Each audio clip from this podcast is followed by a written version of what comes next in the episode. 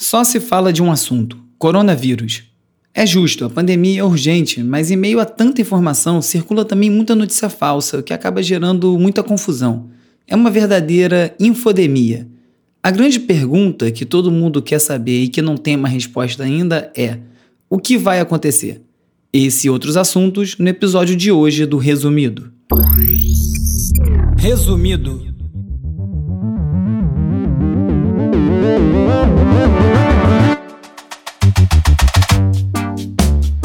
Olá, eu sou o Bruno Natal e no resumido número 52, infodemia, vacina, zoonose, álcool gel, games, avanços tecnológicos, home office, pinguins, culinária, museus virtuais, playlists e muito mais. Vamos nessa, resumido. Olá, resumista! Que semana, hein? Espero que você esteja bem, mantendo a calma na medida do possível. O volume de informação sobre o coronavírus está insano, né? Não tem como esperar nenhuma semana para dar conta de tudo num episódio, porque alguns desses assuntos fazem umas curvas inesperadas de um dia para o outro, e com tanto tempo entre um episódio e outro, muita informação importante pode acabar se perdendo. Então, essa semana eu comecei a mandar alguns links pela lista de transmissão no WhatsApp, no Telegram do Resumido. Se você quiser fazer parte, é só você mandar um oi pelo 2197 969 5848. E aí na segunda-feira eu comecei a, também a fazer um live pelo Instagram do Resumido, é o arroba resumido.podcast. A ideia é fazer diariamente, sempre transmissões bem curtas para dar conta das notícias relacionadas ao coronavírus daquele dia e guardar os assuntos mais amplos e abrangentes para o episódio semanal.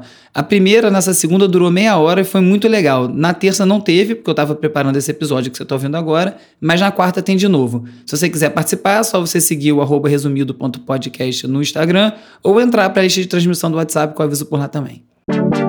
Com essa quantidade de informação circulando sobre o coronavírus, é muito importante a gente saber da onde estão vindo as nossas informações. Então, nesse sentido, algumas empresas jornalísticas e o Google tomaram uma atitude muito importante, que é liberar o conteúdo até para não assinantes. O Google criou uma página que funciona como uma landing page mesmo. Se você botar coronavírus no Google, ele não vai te dar resultado de notícias imediatamente. Ele até vai botar ali as histórias mais importantes que já estão curadas, mas ele vai te botando curadas no sentido de escolhidas, né? Não curadas no sentido de doença. Mas ele também vai é, te, te direcionando para sites como Organização Mundial de Saúde, e aí tem um vídeo ensinando a lavar a mão, dá os números de epidemia pelo mundo, e aí ajuda a pessoa né, a evitar chegar em conteúdo falso. O New York Times, o Washington Post, o MIT Technology Review abriram conteúdo, então você pode entrar no site deles e tudo que for relacionado à epidemia do coronavírus vai estar liberado para ler, que é uma atitude muito legal. A Claro também começou a oferecer sinal aberto na internet pra, de internet e de TV a cabo para ajudar as pessoas nessa quarentena a ficarem em casa e ter o que fazer, o que também foi uma atitude bem bacana. A Globo News abriu o sinal para poder as pessoas terem acesso às notícias e o governo brasileiro também criou uma plataforma com todos os números relacionados ao coronavírus no Brasil e no mundo, com os casos confirmados, atualizado em tempo real. Quem, quem também fez isso foi o Bing, que é a plataforma de busca da Microsoft, com ainda mais completa que a do governo brasileiro. E o MIT Technology Review também organizou o, Flip, o Flipboard deles, que é um site onde você organiza links, eles têm colocado ali tudo relacionado ao coronavírus. Então tem onde se informar, muito cuidado com onde, onde você se informa, cuidado com você divulga. É, a gente tem recebido muita coisa né, no WhatsApp o tempo todo, todos nós, eu digo, então é legal você conferir a informação, ver se aquilo é verdade, se aquilo confere, antes de passar para frente. É né? uma responsabilidade de todos nós. That kicked off the race at drug companies and government labs to develop a cure for coronavirus, or at least its symptoms. E se uma das principais perguntas é quando tudo isso vai passar, isso está diretamente relacionado a ser encontrada uma vacina, né, que poderia imunizar todo mundo antes de pegar a doença. Infelizmente, uma vacina está num horizonte distante, apesar de terem 35 laboratórios nessa corrida, que é uma corrida especialmente complicada. Primeiro, porque não tem um interesse comercial dos grandes laboratórios em desenvolver vacinas para esse tipo de epidemia, porque ela é usada uma vez, depois é neutralizado e ela não rende tanto dinheiro quanto rendem outros tipos de vacina. Então não se coloca muito dinheiro. É por isso que depois do surto de SARS, de MERS e todos esses outros, não teve uma vacina, porque a situação foi controlada e perde o interesse. Aí entra o interesse dos governos estarem financiando campanha sempre e pesquisa sempre para poder é, regular isso, conseguir gerar essas vacinas além desse interesse comercial. Então, esse é o primeiro, primeiro ponto de atenção. O segundo tem a ver com o tempo. Vacina é uma coisa que é muito delicada. Uma vacina que for colocada na população antes do tempo pode gerar problemas enormes, pode gerar inclusive uma, uma cepa do vírus muito mais forte e resistente. Então tem que ter muito teste antes. Por isso, a previsão mais otimista está falando em oito meses. Então, até lá, todo mundo vai ter que se cuidar muito e é bem provável que surja algum remédio para ajudar no tratamento de quem já está infectado antes de, de essa vacina surgir.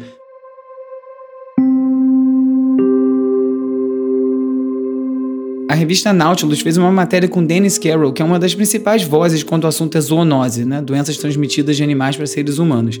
Ele já está nessas pesquisas há décadas e ele está sendo chamado a voz, a pessoa que viu essa pandemia chegando. Na entrevista ele fala que ele começou a se dar conta disso no início dos anos 2000, porque quando a gente teve aquele surto de gripe aviária, ele olhou os números e viu que nos anos 60 o consumo e a produção de frango era uma coisa de centenas de milhões na China e hoje em dia é de 15 a 20 bilhões de frangos por ano. Então é uma questão realmente de números. Quanto mais frango tiver, mais contato vai ter e maior é a chance de uma pandemia dessa acontecer.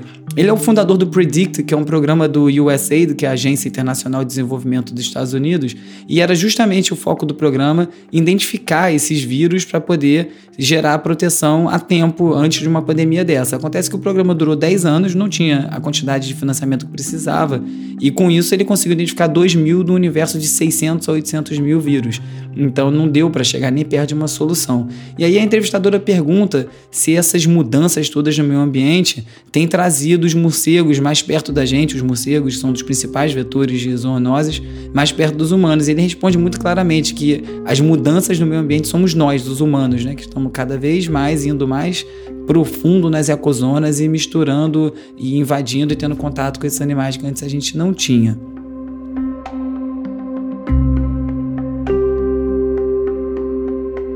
A Scientific American trouxe uma matéria sobre a virologista Xi Zhengli, que é uma das responsáveis por ter identificado dezenas e dúzias de vírus do SARS em morcegos em cavernas na China. Ela é conhecida como a mulher morcego. E, enfim, a entrevista é com ela explicando um pouco dessa relação que eu estava falando agora, da, das duas zoonoses e a proximidade com os morcegos. E ela fala que só de corona existem mais de 50 mil tipos diferentes. Então, quanto mais a gente for avançando e mais estiver é, invadindo o habitat desses animais, mais risco a gente está correndo. Então, talvez seja uma grande lição dessa pandemia toda é realmente começar a levar a sério as questões ambientais. O MIT Tech Review também fez uma matéria sobre as investigações sobre essa epidemia do vírus pelo mundo, do coronavírus. E eles estão, todos os cientistas, tentando tracear o material genético como uma forma de entender os caminhos que o vírus está fazendo, tá fazendo pelo mundo. E aí fala sobre a velocidade, inclusive, que os cientistas brasileiros conseguiram sequenciar o vírus já em fevereiro. E aí dá um exemplo de um paciente aqui no Brasil que veio da Itália, mas através da pesquisa e o cruzamento desse material com os outros bancos do mundo, da China, mostrou que esse vírus vírus estava ligado a um passageiro chinês que contraiu o vírus na Alemanha. E aí isso acabou confirmando que dois casos no Brasil tinham origens diferentes e que o país estava sendo atingido por várias ondas desse vírus. Né? Isso ajuda a planejar a contenção do vírus. E o New York Times fez uma matéria no sentido inverso, falando dos analistas que estão estudando o comportamento humano, tentando entender os movimentos dos humanos para poder prever onde vai haver o próximo surto. O Alessandro, Alessandro Vespignani, do Network Science Institute, tem cruzado todo tipo de informação, inclusive termos de busca mais usados por regiões, para poder encontrar padrões que deem dicas de como as pessoas estão se movimentando e tentando encontrar onde é que vai ser o próximo surto. Agora, uma outra matéria do MIT Tech Review, essa bem mais forte, fala que a gente não vai de volta ao normal, a gente não vai normalizar essa situação. Esse distanciamento social está aqui e vai durar muito mais que algumas semanas, porque esse, esse, é, essas curvas de, de contágio, elas sobem e descem. Então tá todo mundo em quarentena, diminui, e aí todo mundo volta para a vida normal, mais uma pessoa se infecta e volta é cíclico até todo mundo tá imunizado, né? Teve um, um artigo muito bom do Washington Post com umas animações explicando claramente qual é o objetivo do que os cientistas estão chamando de achatar a curva, né?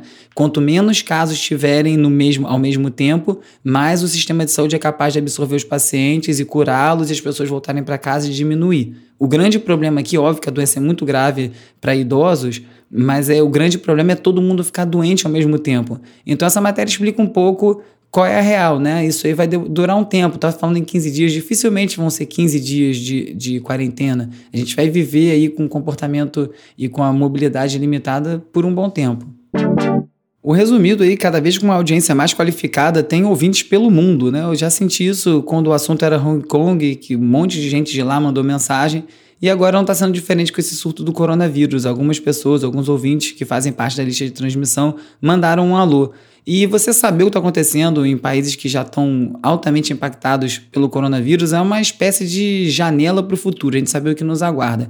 Então eu pedi para duas desses ouvintes mandarem relatos e a gente vai ouvir aqui primeiro a Aline Zilli, que tem 36 anos, é brasileira, está né, tá radicada em Florença, na Itália, desde o dia 15 de janeiro desse ano. Ela chegou ali no começo do surto. E aí, Aline, como é que estão as coisas aí? Oi, Bruno. Meu nome é Aline, e vim morar aqui em Florença no dia 15 de janeiro. Eu cheguei aqui. Já já estava rolando a questão do vírus, mas ainda não era tão tão significativo como está sendo agora, né? O que assusta muito a gente é que a quantidade de casos que surgem de um dia para o outro. Tipo, a gente iniciou a semana com 13 mil casos e hoje a gente já tem mais de 20 mil casos. Aqui em Firenze, tá tranquilo. O único problema é que a gente não pode sair de casa, a não ser que tu tenha um motivo específico, tipo a trabalho ou por motivo de saúde. Uh, tu tem que carregar um, um formulário especificando o que, que tu tá fazendo fora de casa. Tem um clima muito ruim, assim, porque hoje eu saí, tinha sol, e eu saí de casa e a cidade é meio surreal, assim, o clima parece que tu tá num filme de terror e que as pessoas foram abduzidas, assim, não tem ninguém na rua. As únicas coisas que estão abertas são supermercados e farmácias e serviço público. Então, se tu vai num supermercado ou uma farmácia, tu tem que pegar uma senha e tu tem que ficar esperando do lado de fora. E é muito tenso, assim, porque tu não pode chegar perto das pessoas, tu não pode nem pensar em espirrar ou tossir, porque é tudo, é uma tensão muito forte. Se tu não respeita o limite de um metro, as pessoas já ficam muito tensas. Então é um clima de tensão, assim, constante. Mas como foi a transição da hora que você chegou, de quando você chegou até chegar nesse momento como está agora de isolamento completo? Primeiro foram fechadas as escolas, a gente ficou duas semanas com, com escolas já fechadas e na semana seguinte a gente simplesmente acorda num dia e não tem mais absolutamente nada aberto, né? Não tem bar, não tem mais restaurante e além, é claro, do, desse clima tenso o tempo inteiro assim no ar, né? Uh, isso dá uma uma insegurança, eu acho, para as pessoas, sabe? Porque tu não sabe o que, que vai acontecer, tu não sabe como vai terminar, tu não sabe quando vai terminar, porque a gente tem a, a perspectiva de que, que isso se encerre até abril. Só que não é uma, uma ciência lógica, não tem uma, uma data certa para isso terminar, né? Muito obrigado, Aline, por ter compartilhado essas informações aqui. E agora eu vou falar com a Débora Demeri. Tem 30 anos, ela é economista, também brasileira e está radicada em Madrid, na Espanha. Como estão as coisas por aí, Débora? Oi, Bruno, oi, resumistas. Eu moro aqui em Madrid faz um pouco mais de um ano. Eu estudo aqui, faço pós, meu namorado é espanhol e a gente tá sem acreditar ainda que as coisas é, tomaram proporção que tomaram, sabe? Que chegou aqui nesse ponto. E a gente tem uma, um, um sentimento de, de culpa, sabe? De peso na consciência, porque na semana passada, na quarta-feira, a gente saiu, foi pro bar, foi assistir o, o jogo da, da Champions, que foi o Liverpool e Atlético de Madrid, que ele é do Atlético e estava fazendo vida normal enquanto as coisas já estavam evoluindo por um ponto crítico, sabe? É, e tanto o governo quanto a população em geral, mesmo depois que fecharam os colégios, as universidades, as creches, tudo, as pessoas continuavam saindo, a gente inclusive, né? A gente só realmente parou de sair na sexta-feira. E quando foi que caiu a ficha? Durante, ao longo da semana, como a gente já ouvia rumores, a gente foi comprando comida e tal, mas chegava no mercado, muita coisa estava faltando. Só que ainda assim as pessoas não acreditavam que realmente a gente ia ficar trancado em casa, como está agora, né?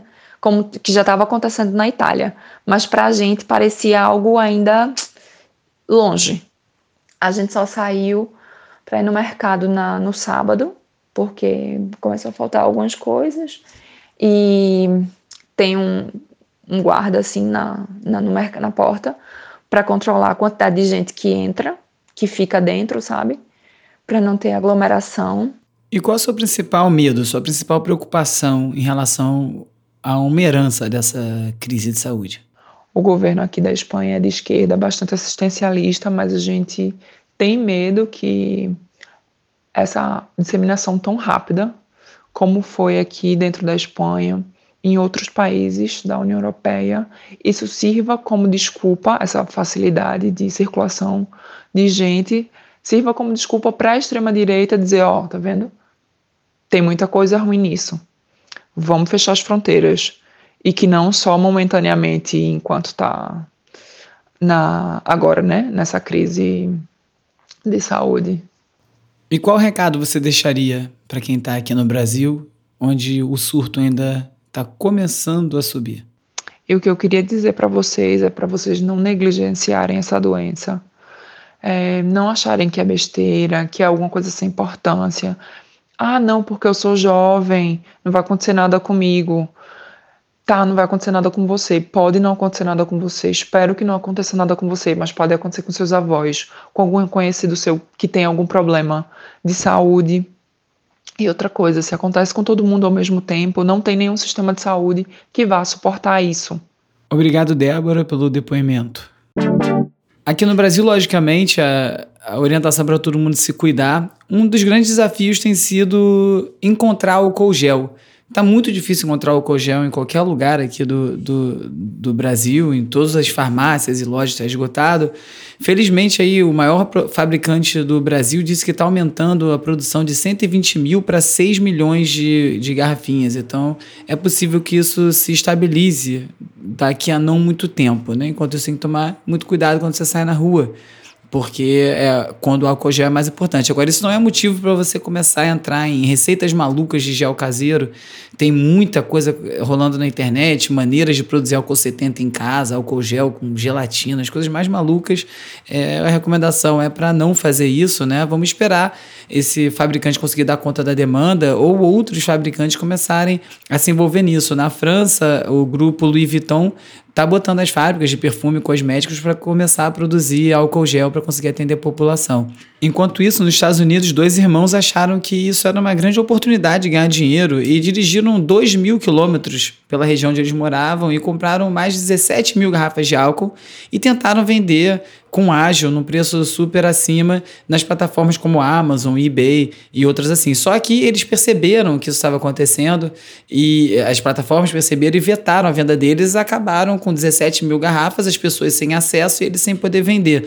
Gerou uma discussão enorme por conta disso eles estão até passíveis de serem processados pelo Estado por conta disso, e eles acabaram, acabaram doando todas as garrafas para projetos sociais. Acabou tendo alguma solução. Agora, uma coisa que é muito importante ter em mente é que o sabão funciona melhor que o álcool, tá? O, álcool, o sabão gera uma quebra na camada de gordura, né? Um dos três componentes do vírus é, é lipídio, que é gordura, e o sabonete é a melhor forma de combater isso. Ele quebra e mata. Não mata porque o vírus não está vivo, né? Ele, ele desabilita o vírus. Então, o mais importante é sempre lavar a mão e usar o álcool na rua Tem um vídeo muito bom do Guardian que eu vou botar no site do Resumido, www.resumido.cc, que é legal para mostrar para criança qual é o efeito do sabão sobre a gordura, né? Uma brincadeira com sabão e pimenta do reino que mostra como o sabonete repele é, detritos, enfim, ajuda a manter a mão limpa. Nos Estados Unidos, 90 cidades vão suspender os cortes de água para tentar ajudar na pandemia, porque realmente está pedindo higiene para todo mundo, mas as pessoas sem água em casa vão lavar e manter a mão limpa de que maneira? Então eles estão tentando é, é, suavizar as cobranças, né? mas ainda não vão religar quem já estava cortado. Aqui no Brasil a situação é mil vezes pior. O ativista Raul Santiago, é, muito conhecido no Twitter, ele é do Complexo do Alemão, deu uma entrevista para o UOL falando como é, é, o, o, povo pobre é excluído. Né? A prevenção do corona esquece que favelão tem saneamento. Lá a água cai, né? chega na, na pia duas vezes por semana as pessoas moram seis, sete pessoas é, no mesmo cômodo, é, um, um, uma casa do lado da outra. Como é que as pessoas vão ter esse tipo de cuidado? Enfim, não está fácil lidar com isso tudo é muita coisa na cabeça, tá todo mundo já cansado e ainda é o começo. O New York Times e a Harvard eh, Health Publishing, que é a revista de medicina da, de Harvard, os dois publicaram artigos sobre como lidar com ansiedade em tempos de coronavírus. E aí são algumas dicas simples, que é desde você saber a hora de parar de se informar, não ficar o tempo todo ouvindo sobre isso, e você também começar a ter uma atitude mais proativa, em vez de você botar a mão no rosto, que é proibido, né? E você falar, caramba, botei a mão no meu rosto agora, você pensar, qual foi a última vez que eu lavei minha mão? Talvez você se toque, cara, eu acabei de lavar minha mão, não tem problema ter colocado minha mão no rosto agora.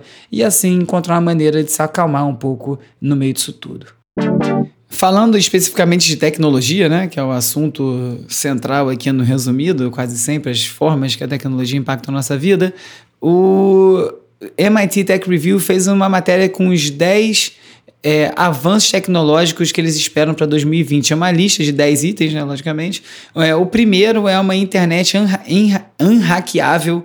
É, depois eles falam de medicina hiperpersonalizada, que são remédios feitos especificamente para uma pessoa, dinheiro digital, drogas anti-envelhecimento, é, supremacia quântica nos computadores, inteligência artificial de bolso. São as revoluções que eles estão esperando que vão aí atingir o mundo em 2020. Uma lista bem bem legal. Também vou botar o link para quem quiser ler lá no site do Resumido. E também o Repórter Sem Fronteiras criou um projeto, uma, eles fizeram uma biblioteca para combater a censura ao redor do planeta. Então, eles é, dentro do Minecraft, dentro do jogo, eles construíram uma livraria e lá dentro eles foram usando né, o Minecraft, para quem não conhece, você constrói os ambientes, monta tudo que você vê, né, tudo que tem, todos os ambientes, tudo é construído pelo, pelo jogador.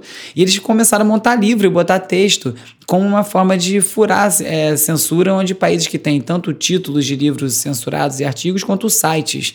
É, um, é aquele tipo de projeto que é muito bom para ganhar prêmio. Eu não sei qual a usabilidade de você ler um livro é, da maneira que está colocado ali, mas de qualquer forma mostra como o videogame é uma outra plataforma enorme, de grande abrangência, que muito, muita parte desses governos, mesmo os mais totalitários, ainda não presta atenção e não, e não seguem tanto, não sufocam tanto o que circula ali, ainda bem. A Scientific American fez uma matéria também falando sobre videogame, falando especificamente sobre o jogo Plague Inc., em que você simula uma epidemia, um jogo de grande sucesso que já existe há muito tempo, e você pode escolher uma epidemia de bactéria, de vírus, enfim, várias é, formas de você conseguir gerar uma epidemia, e você ganha se você conseguir transformar numa pandemia.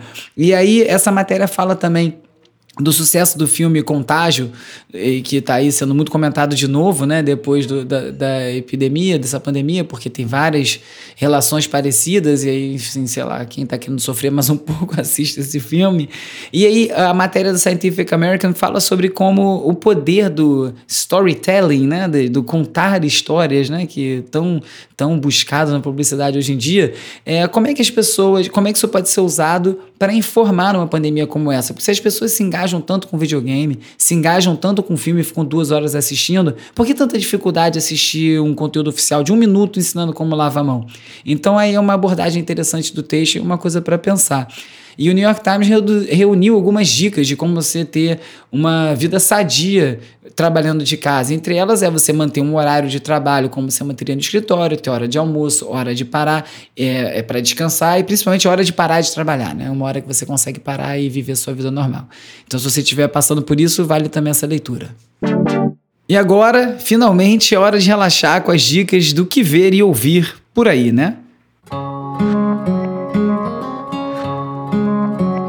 Tem um vídeo rolando é, no Twitter e também saiu uma matéria no Garden a respeito que no zoológico de Chicago eles aproveitaram que o zoológico estava fechado e soltaram alguns pinguins para andarem pelo, pelo aquário, na verdade não é um zoológico, é um aquário, para os pinguins andarem pelo aquário e conhecer os, os, vizinhos e ver os outros peixes. E o vídeo, cara, é muito bonitinho, eles andando por lá, mas enfim, aquário zoológico sempre acaba sendo uma coisa um pouco triste, mas o vídeo, talvez já tenha visto, né? Tá aparecendo tudo, quanto é lugar.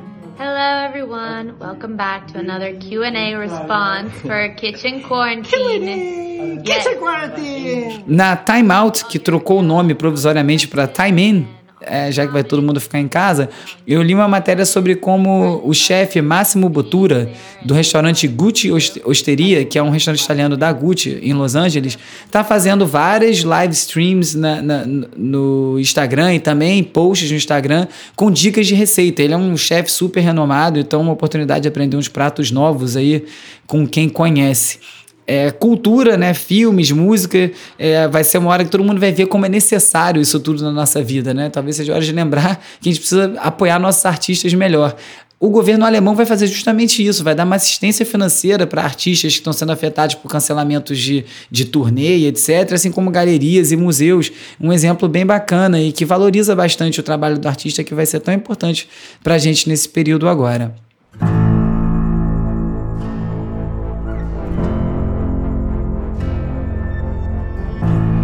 A Mariana Tramontina fez uma matéria sobre Westworld, a série que eu tô aí ansioso para começar a ver. Estreou domingo o primeiro episódio, mas eu não vi ainda.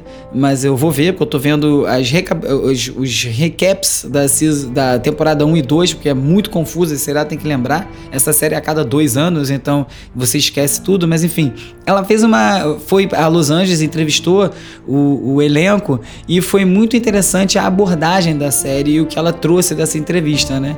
Ela botou botou lá como título da matéria dela no UOL, Privacidade Roubada, o futuro assustador da terceira temporada de Westworld. O assunto tá aqui na mosca. Então, eu vou pegar aqui duas coisas aqui, destacar duas coisas do texto. Uma foi a parte que ela conversou com os criadores da série, o Jonathan Nolan e a Lisa Joy, falando sobre, sobre essa terceira temporada. Eles falaram o seguinte, abre aspas, em Westworld, a maneira como os dados são usados está na superfície da nossa sociedade. As pessoas sabem que estão sendo monitoradas, mas escolhem por ignorar.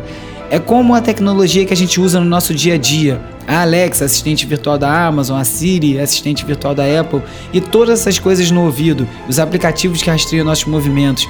As redes sociais sabem quem são nossos amigos e que tipo de interação temos com eles. Eles vão te mapear. E aí depois o Lucas Hemsworth, é fecha aspas, e depois o Luke Hemsworth, que é o que faz o segurança Ashley Stubbs na série, falou também desse tipo de receio. Ele disse, abre aspas, essas coisas de reconhecimento facial, ferramentas de monitoramento, eu tento não usar, mas você não consegue viver sem isso. O fato é que você sabe que os dados estão sendo usados como uma arma contra nós, como comércio, e é algo assustador. Eu me sinto como um avestruz com a cabeça na areia. Mas a gente segue a vida, porque eu não sei se a gente tem o poder de mudar isso. Nós estamos num caminho que nunca vamos nos livrar dessa tecnologia. Fecha aspas. Bom, concordo com a preocupação, discordo totalmente com que a gente não tem nada para fazer para mudar isso, e eu tenho certeza que isso vai mudar. A Fast Company fez uma matéria sobre o Google Arts and Culture, que é um site do Google que reúne mais de 2.500 instituições do mundo inteiro que oferecem tours virtuais pelos seus museus. Aí tá lá MoMA, Dorset, Van Gogh, o Fiz, o Getty, o Met, museus do mundo inteiro, bem, bem importantes, grandes, museus menores, galerias menores. Para esse tempo que a gente vai ficar em casa, tá aí uma oportunidade de visitar esse site que nunca dá tempo de visitar e muito menos viajar agora, né? Um outro site legal é um site só com câmeras ao vivo de animais pelo mundo. Aí você pode ver o oceano, você pode ver pandas, você pode ver é, câmeras de lugares específicos e você vai lá pulando de um lugar para o outro e fica vendo os bichos ali, alguns em cativeiro, em zoológico, outros em casa, domésticos, outros no seu ambiente selvagem, natural. É legal para ver com criança também, é bom para passar o tempo.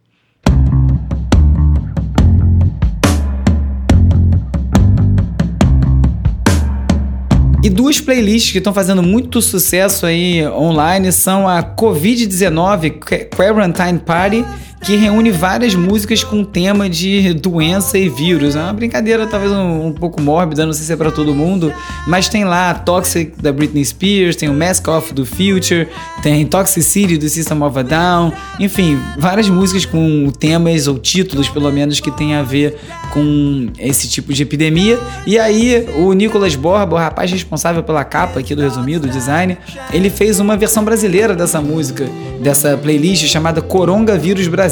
Aí tem lá Saúde da Rita Lee, Falta de Ar da Cell, Que Estrago da Letrux, Tóxico Romance das Bahias e a Cozinha Mineira, enfim, Máscara da Pete e várias outras músicas. Então é uma maneira de dar uma relaxada também, ouvir, já vai ter que ficar em casa, são músicas muito boas, é bom também para distrair.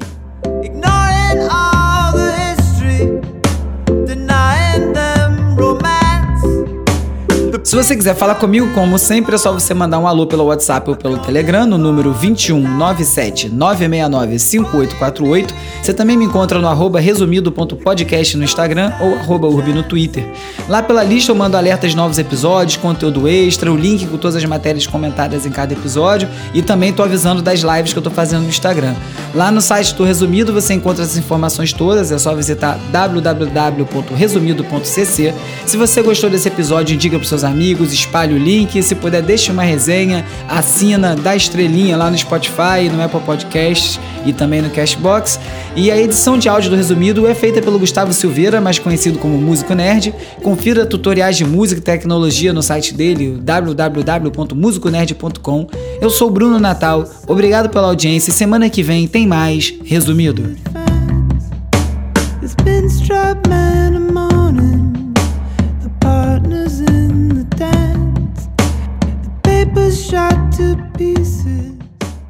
Resumido. resumido.